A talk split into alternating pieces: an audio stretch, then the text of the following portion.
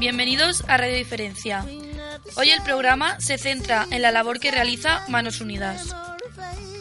Manos Unidas es la asociación de la Iglesia Católica en España para la ayuda, promoción y desarrollo del tercer mundo. Es, a su vez, una organización no gubernamental para el desarrollo de voluntarios católica y seglar. Manos Unidas centra todo su trabajo en dos actividades complementarias. Sensibilización de la población española para que conozca y sea consciente de la realidad de los países en vías de desarrollo y apoyo y financiación de proyectos en África, América, Asia y Oceanía para colaborar con el desarrollo de los pueblos del sur. En España realizan acciones de sensibilización, cuyo objetivo es aumentar la conciencia y el compromiso de las personas para lograr un mundo más justo y más humano.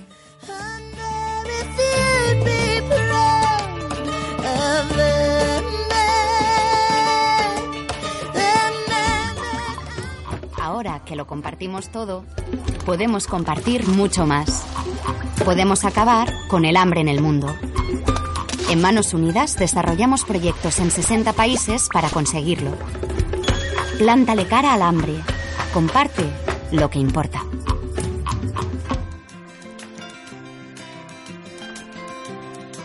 Hoy tenemos con nosotros a Encarnación Pérez, delegada de Manos Unidas en Cuenca. Al padre Fermín, misionero claretiano.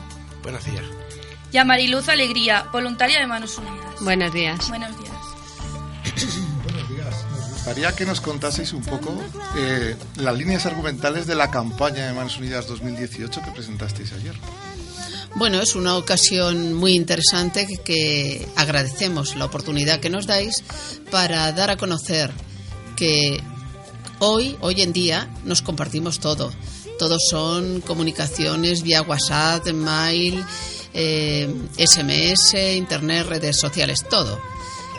Pero para nosotros concretamente como Manos Unidas, ¿qué es lo que realmente nos importa sea compartido? Y es nuestro propio compromiso, acabar con el hambre en el mundo. Esto es lo esencial. ¿Estamos avanzando en ese objetivo de Manos Unidas bueno, eh, si somos optimistas diríamos que sí, porque cada vez tenemos más intervenciones, se ejecutan más proyectos y eso nos da, sin duda ninguna, optimismo. Sin embargo, el realismo de, de la situación que tiene el mundo y más todavía después de unos años en donde sí teníamos cifras de que el hambre en el mundo bajaba, en aplicación de los objetivos del milenio y todo aquello del principio del siglo XXI, desgraciadamente un informe de la FAO del otoño del año 16 ha denunciado que desgraciadamente el hambre en el mundo ha vuelto a crecer por carencias de todo tipo, por persecuciones religiosas y por situaciones pues muy lamentables, muy críticas y muy desastrosas. ¿Cuáles son los objetivos que se ha planteado Manos Unidas para este, esta campaña? ¿Qué objetivos pretendéis? ¿Hasta dónde pensáis que va a poder llegar esta campaña? Bueno, esta campaña, eh, en primer lugar, lo que hace es dar información, sensibilizar a través de la formación y la información, diciendo lo que hacemos y denunciando lo que no se hace. Y luego, por otra parte, todo lo que son actividades en donde nuestra finalidad última es la recaudación para la financiación de proyectos. Esta es la campaña número 59 de Manos Unidas en su historia. Sí, sí. La 59. Eh, es un sueño llegar a este nivel y a esta repercusión mundial, a estar en tres continentes, un presupuesto global de 50 millones.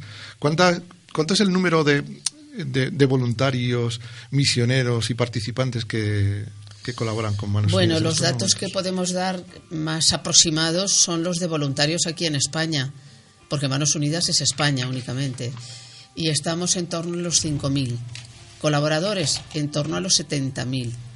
Pero todo eso dentro del marco España. Luego, la colaboración, la participación, el apoyo desde los lugares en los que se ejecutan los proyectos es infinitamente mayor. Pero claro, eso no lo podemos cuantificar, eso es difícil. ¿Y cómo nos planteamos eh, Manos Unidas en Cuenca? ¿Cómo Pues, funciona eh, Manos Unidas en Cuenca? Con el mismo entusiasmo con que lo venimos haciendo en toda España, somos 72 diócesis y con un gran entusiasmo reemprendemos cada año cada campaña, año tras año. ininterrumpidos desde el año 59.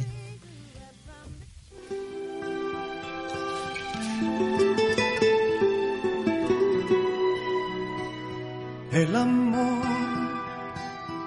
es una gota de agua en un cristal, es un paseo largo sin hablar, es una fruta para dos. El amor es un espacio donde no hay lugar para otra cosa que no sea amar es algo entre tú y yo. El amor es llorar cuando nos dice adiós. El amor es soñar oyendo una canción. El amor es besar poniendo el corazón. Es perdonarme tú y comprenderte yo. El amor es parar el tiempo en un reloj.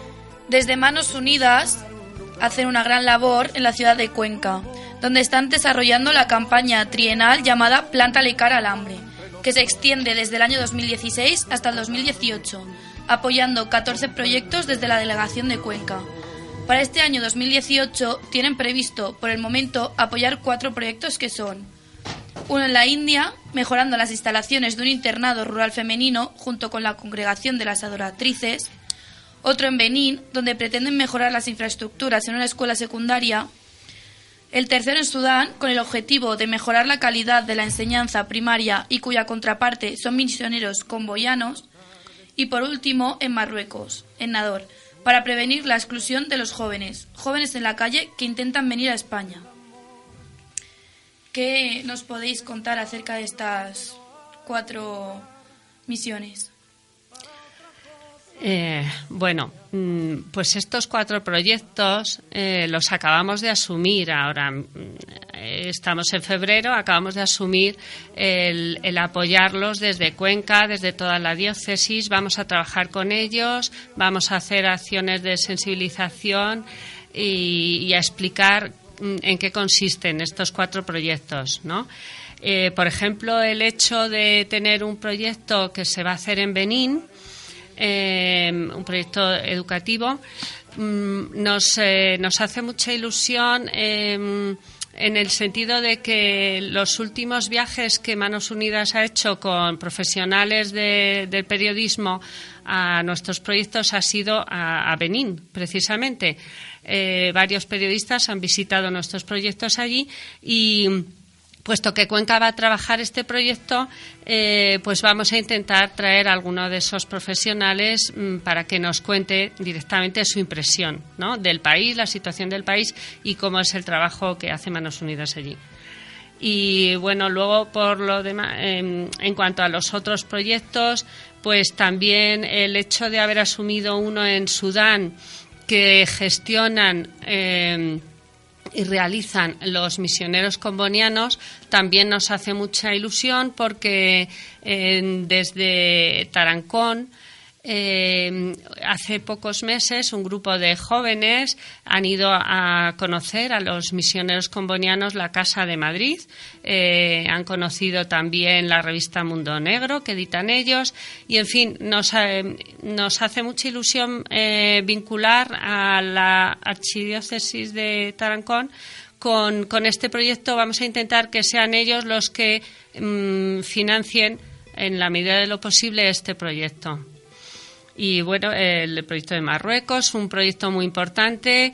Mm, Encarnación y yo tenemos experiencia del año pasado de haber estado en Tánger conociendo a la Caritas de Tánger, pero ellos mismos también nos hablaron de que tenían muchísimo empeño de trabajar en Nador con jóvenes que lo pasan muy mal.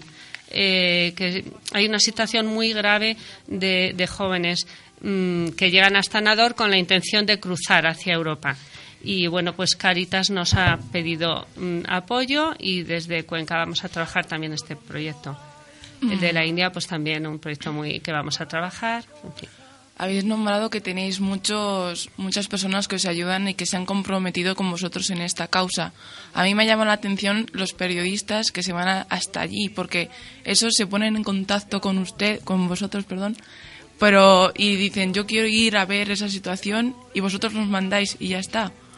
Es, eh, no, es un proyecto que tiene Manos Unidas desde hace tiempo. y somos nosotros los que eh, tenemos el deseo de difundir nuestro, nuestro trabajo, el trabajo de nuestras contrapartes en todo el mundo y por eso organizamos esos viajes con unos pocos periodistas cada año para que conozcan la realidad y que la difundan en España.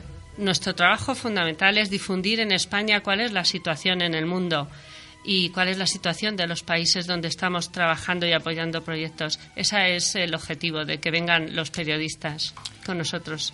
Entonces pensáis que uno de los grandes problemas es que desconocemos mucha mucha situación que se sufre en esos países tan subdesarrollados, por decirlo así, pero es que yo creo que también puede formar parte de, de una de un que no nos comprometemos nadie y claramente esos periodistas pueden ayudarnos, pero si no ponemos nuestro punto de, de querer escuchar lo que dicen, no vamos a poder ayudar. Por lo tanto, a lo mejor primer paso sería eh, reformatear nosotros y querer saber más. Pues sí, creo que tienes toda la razón. ¿eh?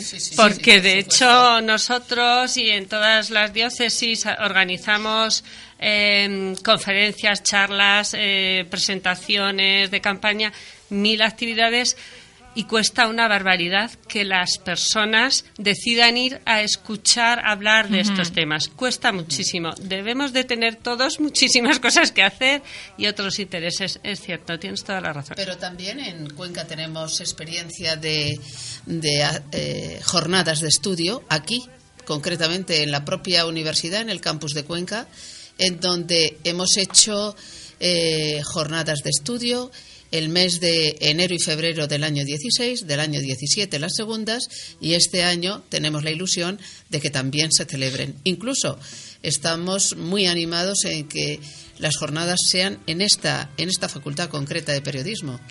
Es una, podría ser una ocasión inmejorable que vincula con lo que mi compañera Mariluz estaba hablando de las propuestas y las invitaciones que Manos Unidas hace a los medios de comunicación y por eso acompañan en los viajes. Cuéntanos un poco más sobre este proyecto que nos estás hablando de las jornadas. ¿Qué tenéis preparados para este año? Vamos a ver, las, primeras fueron aquellas de antropología, de la antropología ecológica a la antropología eh, integral.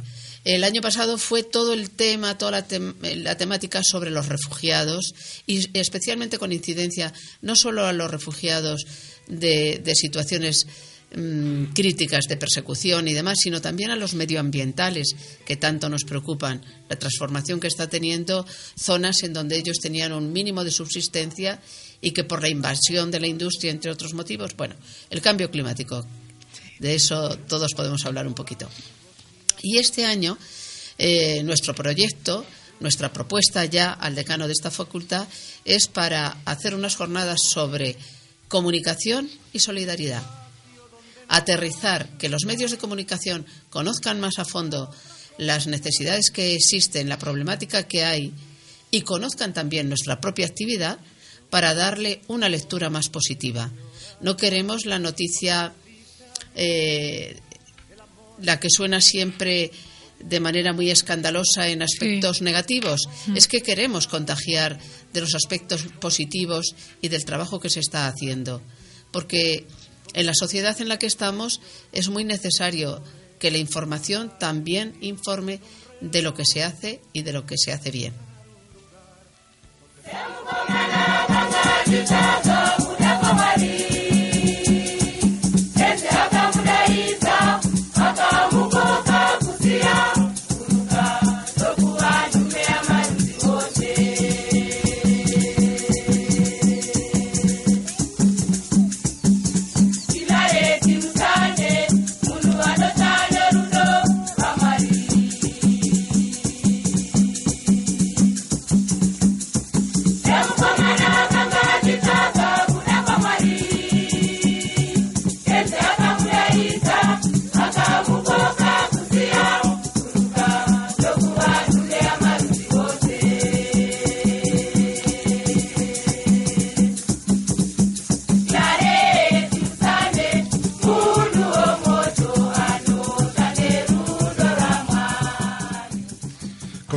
Nuestro programa con Radio Diferencia con la presencia que nos entusiasma esta mañana de tener aquí al padre claretiano. Si nos permite, será la última vez que le llamemos padre claretiano. Y a partir de ahora le llamaremos Fermín, Fermín Rodríguez López, con una amplia y dilatada trayectoria de cooperación eh, internacional, con presencia durante más de 14 años en Zimbabue y Kenia y donde ha trabajado en distintos aspectos. Queremos hoy acercarnos a esa realidad, a, primero a su realidad y después que nos abra una ventanita distinta de alguien que, que le puede poner nombre a las fotografías, que las fotografías no son de gente anónima, sino gente de persona, que lo, creo que es lo más importante y que queremos descubrir esta mañana. Buenos días y bienvenido otra vez. Muchísimas gracias. Y sobre todo gracias por la canción que habéis puesto para abrir eh, este momento con el que compartís conmigo, porque es una canción compuesta allí, en Shona, sobre Antonio María Claret, que fue el fundador de nuestra congregación misionera. Os la traduzco un poco, dice, dice Antonio Musande, mm, San Antonio María Claret, eh, Munu Umoto, mm, Anocha, Murrudo Ramuari, que significa eh, San Antonio María Claret, hombre de fuego que arde en el amor de Dios. Pues muchas ah. gracias por el porque hacía mucho tiempo que no la escuchaba desde que estaba en Kenia. Gracias. Queríamos darte una sorpresa. Y me la habéis dado. pues qué agradable sorpresa. Pues bienvenido. Mm, me gustaría saber, todos, cómo, cuál es el paso que una persona da para decir, mm, me hago la maleta, me lío la manta a la cabeza y voy a ayudar, voy a poner mi grano de arena. bueno, pues eh, supongo que esto se resume lo que, lo que todos hacemos cuando en las cosas importantes, que es que es enamorarte. Y cuando te enamoras de un proyecto y de, una, un proyecto que en este caso es el, estilo de vida eh, de Jesús, es eh, pues eso, venderlo todo y comprar la perla que la perla es eso. Entonces, bueno, pues esa es la, la, razón, digamos, ¿no? Pues como todo, digo, la vida, quien se enamora de una persona, lo vende todo por estar con esa persona, quien se enamora de un proyecto, quien se enamora de una realidad, pues lo mismo, es el amor. ¿Nos puedes contar ante algún un poco del Fermín hijo antes de Fermín padre? bueno, en cuanto a lo de padre no es porque renuncia a esa ah, realidad, es que nosotros incluso entre los claretianos mm, procuramos no decir padre, hermano, todo esto, porque bueno, lo que nos define a nosotros es misionero claretiano. Entonces, pues procuramos también desde esa perspectiva, no es por, otra cosa. Entonces, Fermín Hijo, Fermín Hijo nace en Santa Cruz de Tenerife en 1973 y era hijo de Fermín también y de Luz María. Bueno, pues como cualquier otro niño joven, pues eh, termina sus estudios eh, en el colegio, la secundaria otros estudios universitarios y después pues no sé qué más quiere que te cuente no hay nada extraordinario. Yo en, particular terminé mi carrera de, piloto y bueno después de, ejercerla durante un tiempo pues me di cuenta que era muy afortunado en mi vida me sentí muy muy querido y pensaba que esa fortuna de sentirme querido y amado tenía que llegar más lejos de mí y bueno pues eso fue lo que quise compartir. Ayer en Carney nos hizo una cita que no sé si te atreves a repetirla, cuando presentaste a Fermín. Bueno, sí, sí, claro que me atrevo porque para mí cuando leí su currículum, que es extenso, extensísimo y además denso, el problema para presentarlo ayer en, la, en el lanzamiento de campaña obligaba a una síntesis. Y sintetizar las tres hojas que tenemos en letra pequeña era dificilísimo. Pero me impactó precisamente el final, el de su el de su profesión, el ejercicio profesional de su estudio como piloto. Y yo me lo imaginé, en aquellos momentos me lo imaginé como hombre que está por los cielos, volando, claro, pero, pero que descubre que ese cielo tan maravilloso, y no solo atmosférico, quiere que otros vayan. Y entonces dijo, pues para que vayan bajaré y les invitaré a subir. Algo que decir. Algo así. Qué bonito. Bueno, pues sí. claro, porque fue un aterrizaje. muchas veces que hagamos de la tierra al cielo, así la tierra como en el cielo. Pues sí, este mundo y todas las personas merecemos vivir en una situación en la que sintamos como si estuviéramos en el cielo, ¿no? Es una expresión que se dice. Pues yo creo que eso es lo que todos intentamos hacer por los demás, ¿no?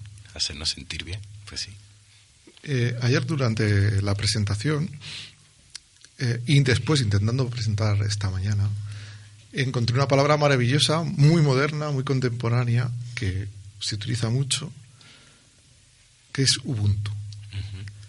Eh, es una palabra que utilizó Nelson Mandela, que tiene muchas traducciones, pero he encontrado una que me parece definitoria de lo que yo viví ayer, que por supuesto invito a todas las personas que escuchen a quitarse un poco el complejo de cualquier otra cosa, dedicar un poco de tiempo y sentarse a escuchar a cualquier persona, tanto si opinan con él, como él, como si opinan diferente.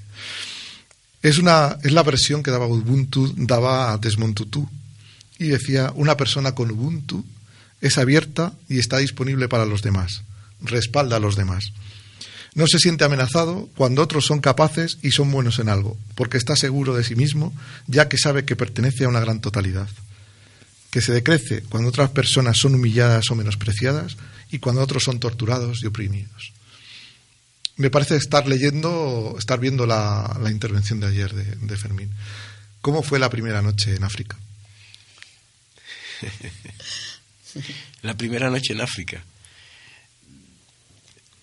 Fíjate, yo me, no fue la primera noche solo, pero sí la primera noche y los primeros días te sientes de nuevo niño. Eh, ¿Por qué? Porque todo te cambia, te cambia el lenguaje, que tienes que volver a aprender a hablar como un niño, en mi caso niño, ¿no? Como un bebé. Eh, tienes que empezar de nuevo a, aprender a, comunicarte con otros, digamos, valores culturales, eh, ideas, ¿no? Que se vehiculan de otra manera en la que tú te sientes completamente ausente ¿no? al llegar. ¿no? Eh, pues todo afecta al comer, al, eso, al expresarte como, como persona. Pero gracias a lo que nombras ahora, Ubuntu, Ubuntu es una palabra de, de, la raíz bantú, que significa humanidad en general. ¿no? En concreto significa humanidad. Lo que pasa que bueno, ha sido usada por Mandela, por Desmond Tutu para expresar lo que es la forma de entender la vida y la humanidad del africano, que es que todos pertenecemos los unos a los otros, es decir, yo no puedo ser si no estoy con otros, yo no puedo, yo soy porque somos. Y bueno, pues esto lo traigo a colación de que te sientes un niño, te sientes que empiezas de nuevo, pero las personas en África gozan de esa capacidad de hacerte sentir parte de ellos, de hacerte sentir partes de su familia. Entonces, eh, bueno, pues eh, ese abrazarte y sentirte parte de un grupo humano en el que ya no hablas de ellos y nosotros, sino que hablamos de un nosotros, pues fue lo que te va integrando y hacerte pues crecer, como había vuelto a nacer. Yo digo que tengo tres fechas de nacimiento y por tanto tengo tres, además tres carnes de identidad.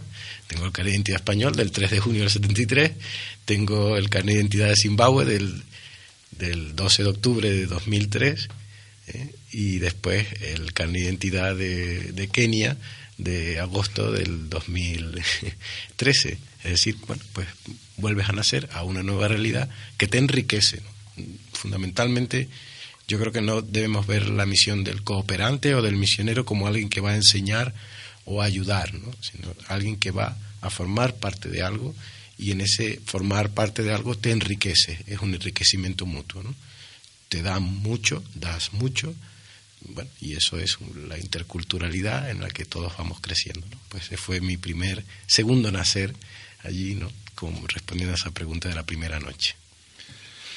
A mí me, interesa mucho conocer, conocer la importancia que tiene hablar el idioma local y conocer la cultura local eh, como primer paso para eliminar ese paternalismo europeo que tenemos. Nos gustaría un poco que nos hablases de, de la cultura local, de la importancia de ese idioma. Sí, tenemos la idea ¿no? de, África, usamos palabras como subdesarrollo, pobres.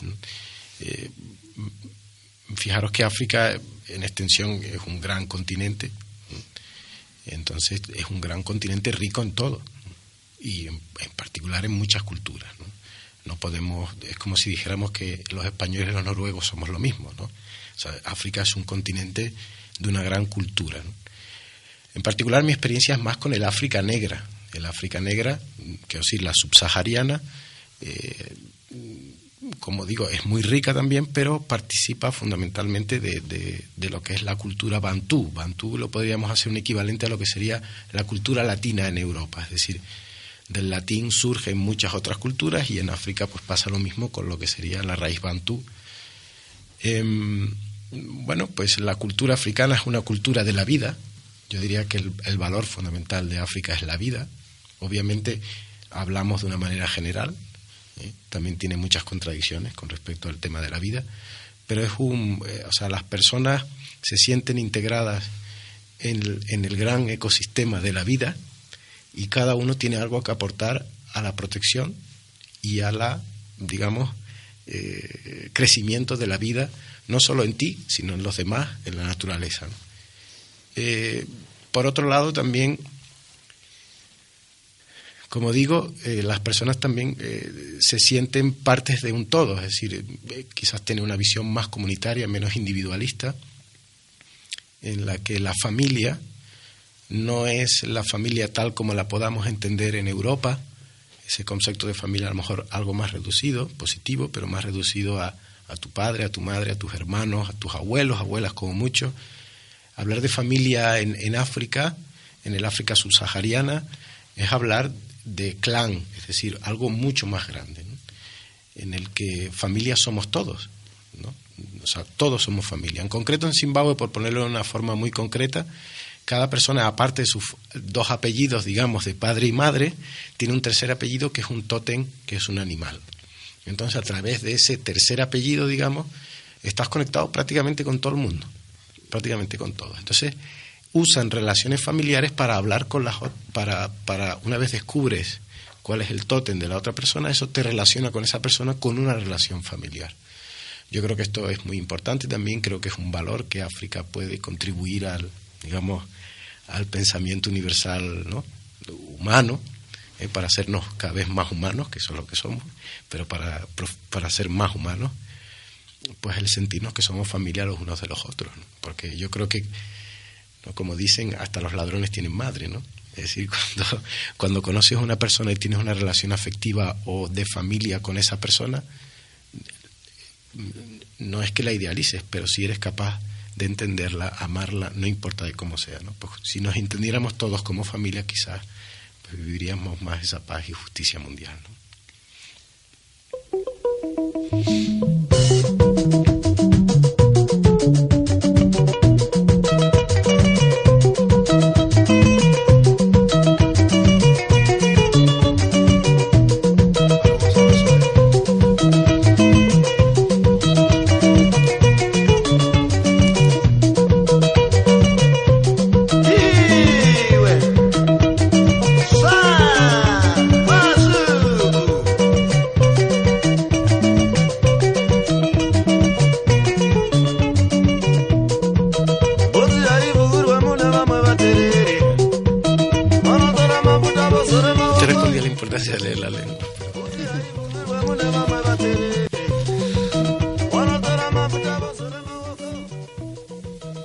Ya estamos metidos en África.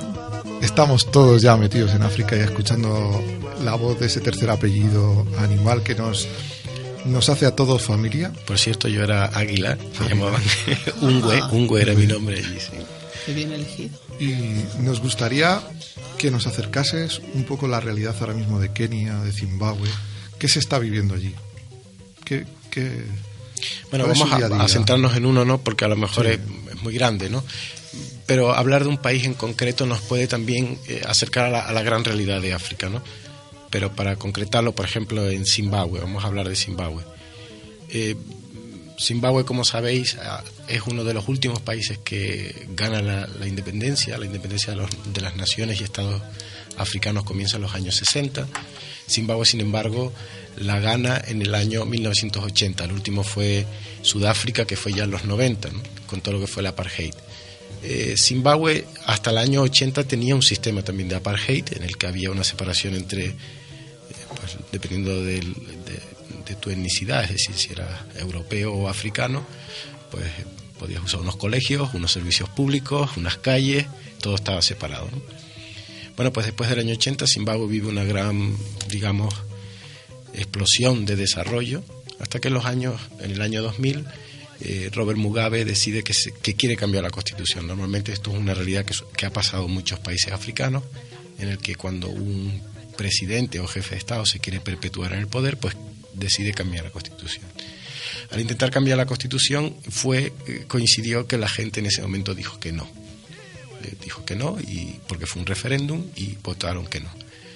Entonces pues se produce un endurecimiento de digamos del gobierno porque se siente amenazado que se le puede expulsar y comienza pues un sistema más eh, digamos autoritario dictatorial en Zimbabue que precisamente ha sido removido del poder Mugabe en, eh, justo al final del año pasado, en el 2017, con un golpe de Estado bastante pacífico, pero golpe de Estado. Entonces, bueno, pues, ¿qué supone todo esto en África o en Zimbabue en concreto? Pero bueno, como digo, podemos extenderlo a otras naciones, ¿no? Bueno, pues ha supuesto eh, el, vivir en un sistema económico mm, dictatorial, perdón, un sistema de gobierno dictatorial, pues supone que también ha habido una represión económica, un control de, los recursos y a la vez también unas sanciones extranjeras. Esto ha, ha, sumido a Zimbabue en una gran depresión económica, afectando pues todo lo que es la educación y otros servicios públicos como la salud o la construcción de infraestructuras como carreteras este, y, etcétera. Pues digamos que ha entrado en una situación, bueno, pues eso de estar sumida en, en, la, el fondo de todo. Zimbabue eh, llegó a tener en, los años 2005-2006 la, la, la, inflación más grande de la historia, mucho más que Alemania cuando terminó la Segunda Guerra Mundial. Me acuerdo que una vez también para llevar un, dinero para ir a pagar cemento para una construcción de un proyecto, que era nada más que mil, mil euros, los cambiamos y llevábamos todo un pick-up. ¿eh? que tenían, o sea, todo cargado atrás con cajas de dinero. Lo que eran 10 billetes aquí, allí se convierten en cajas y cajas, cajas de dinero. Bueno, pues digamos que hay una inflación muy fuerte que pues, ha hecho también que los recursos más normales y diarios necesarios para la vida pues estuvieran muy ausentes. Y Zimbabue ha vuelto pues en un momento a, al, trueque, sea, a las formas económicas más sencillas para poder sobrevivir.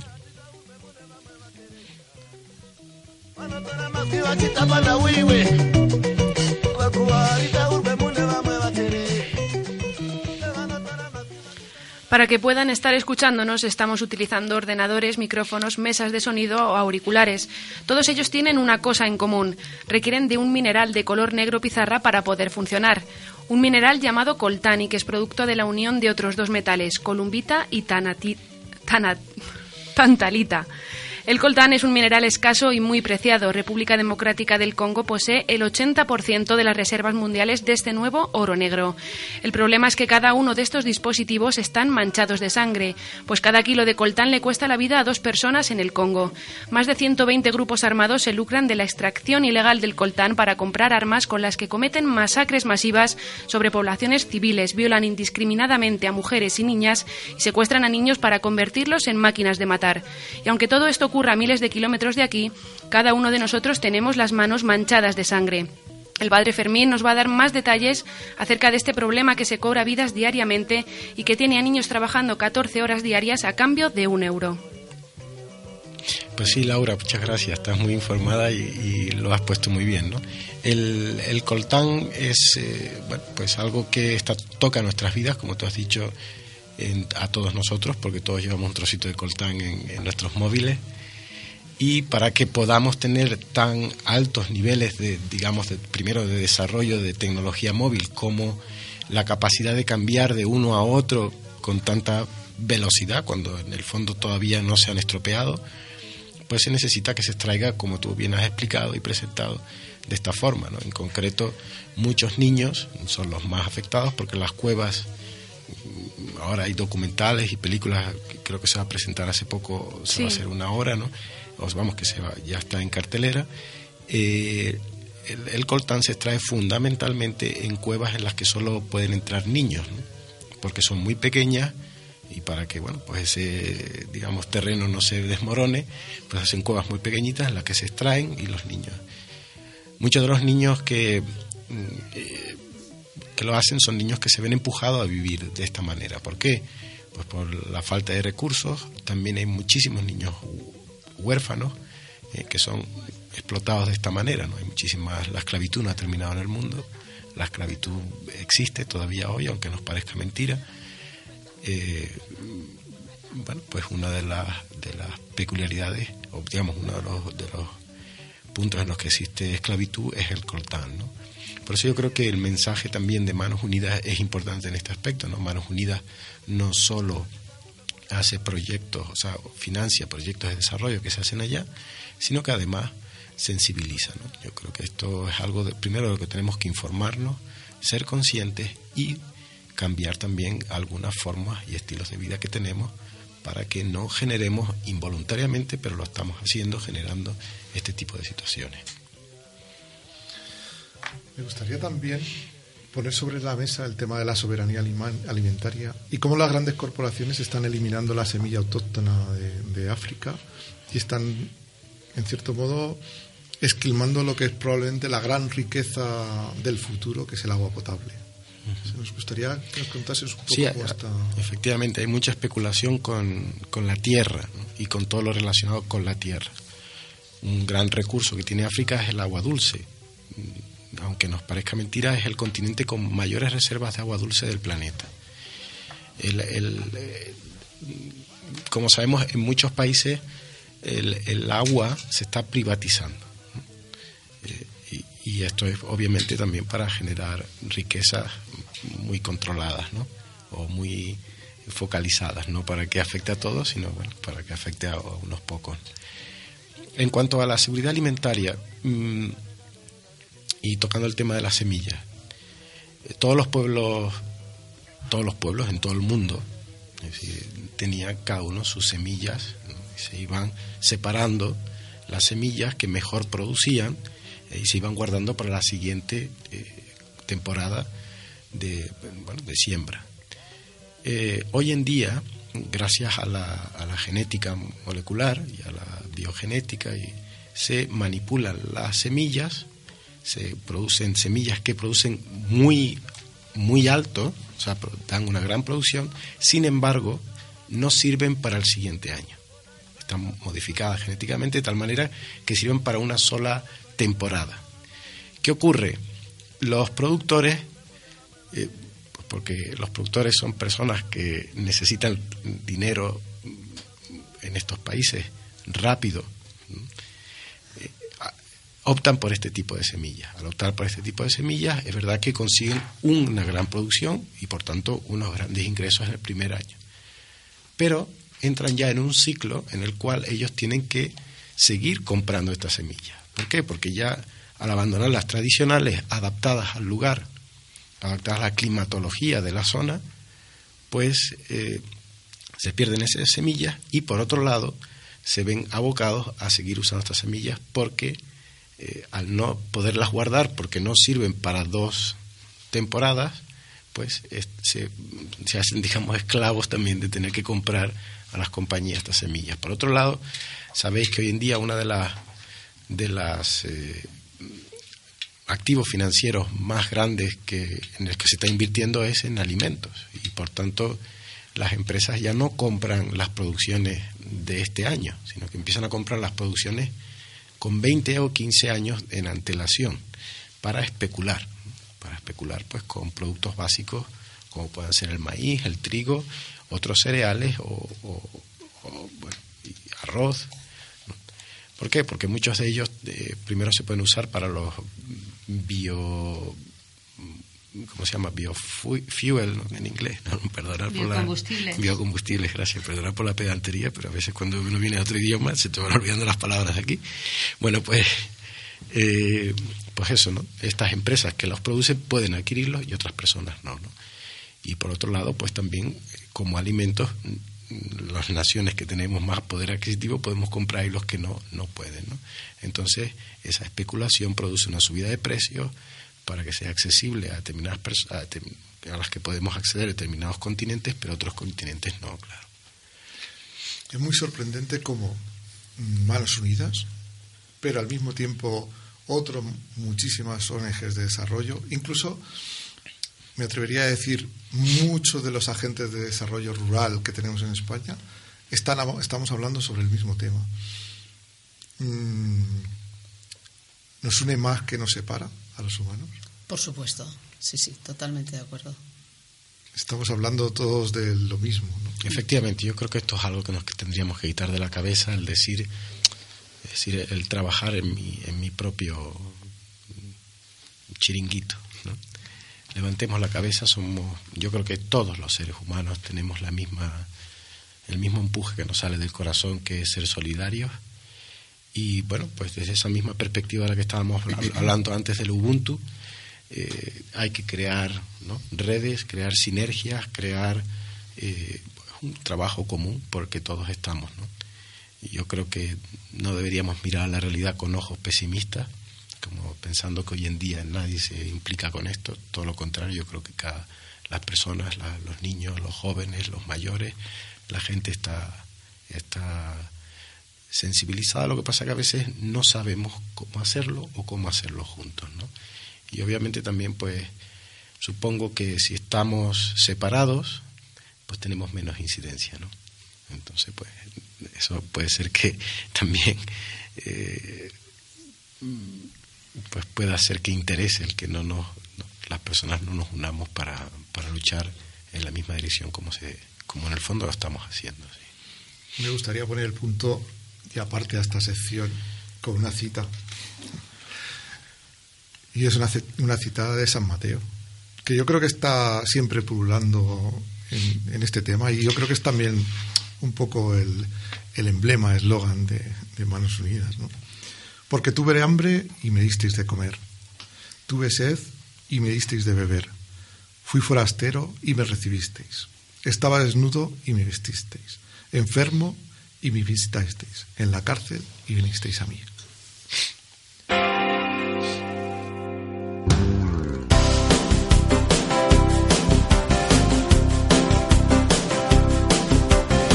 Hoy me sorprendo leyendo la página 8 del diario El Mundo. Miércoles 7 de octubre del 92. Y me pregunto si es la soledad o la necesidad de comunicación o un juego. Lo que provoca tal situación y leo soy una alma condenada a vivir entre esperanzas varias. El amor me ha besado dos veces en forma imposible. No sé bien si olvidar Totalmente de acuerdo. Es que el compromiso de Manos Unidas está fundamentado desde la razón y desde la fe. La razón en cuanto a la defensa de los derechos de la persona desde la Declaración de Derechos Humanos del año 48, todo aquello. Vamos dentro de unos meses a cumplir los 70 años. Y después eh, de, la razón eh, legal, legal, el fundamento legal que tiene nuestro vínculo para la defensa de los derechos de la persona, el derecho alimentario, está también desde la fe, desde el Evangelio, por supuesto, desde todo el desarrollo de la doctrina social de la Iglesia. Quería preguntaros sobre el, el festival que vais a que organizáis mañana por la tarde en, el Teatro Auditorio de aquí de Cuenca. Que nos cuentes un poquito en qué va a consistir. Sabemos que es un tributo a, José Luis Perales, que lo estamos escuchando. Bueno, es una alegría enorme saber que cuando nos dirigimos al dúo que, que, trabaja la obra de José Luis Perales y que el mismo José Luis Perales los felicita, buena señal, ¿verdad? Bueno, pues cuando nosotros nos dirigimos para saber si querían participar. En este lanzamiento de campaña tiene la parte más seria, por así decirlo, la de divulgación en centros, asociaciones, parroquias, etcétera, y la recreativa, que además cumple doble finalidad. Pasar un rato agradable, como por supuesto seguro que lo va a ser el concierto, el concierto del tributo a José Luis Perales de los amigos Jesús Rosillo y Félix Moya y además la rentabilidad económica puesto que es eh, donativos que se recogerán y que irán desde luego destinados a la ejecución de proyectos de los que la responsable de proyectos ya ha hablado hace unos minutos. O sea que para nosotros está lleno de gratitud y de esperanza. Muy bien. Pues hasta aquí el programa de hoy. Damos gracias a las tres personas que han querido acompañarnos y a todas las personas que hay detrás, en Manos Unidas, y todas las personas que, quieren ayudar en, en la otra parte. Y gracias en castellano y gracias sobre todo en Zimbabue. Tatenda. Tatenda. También Tatenda. Muchas gracias. Muy bien.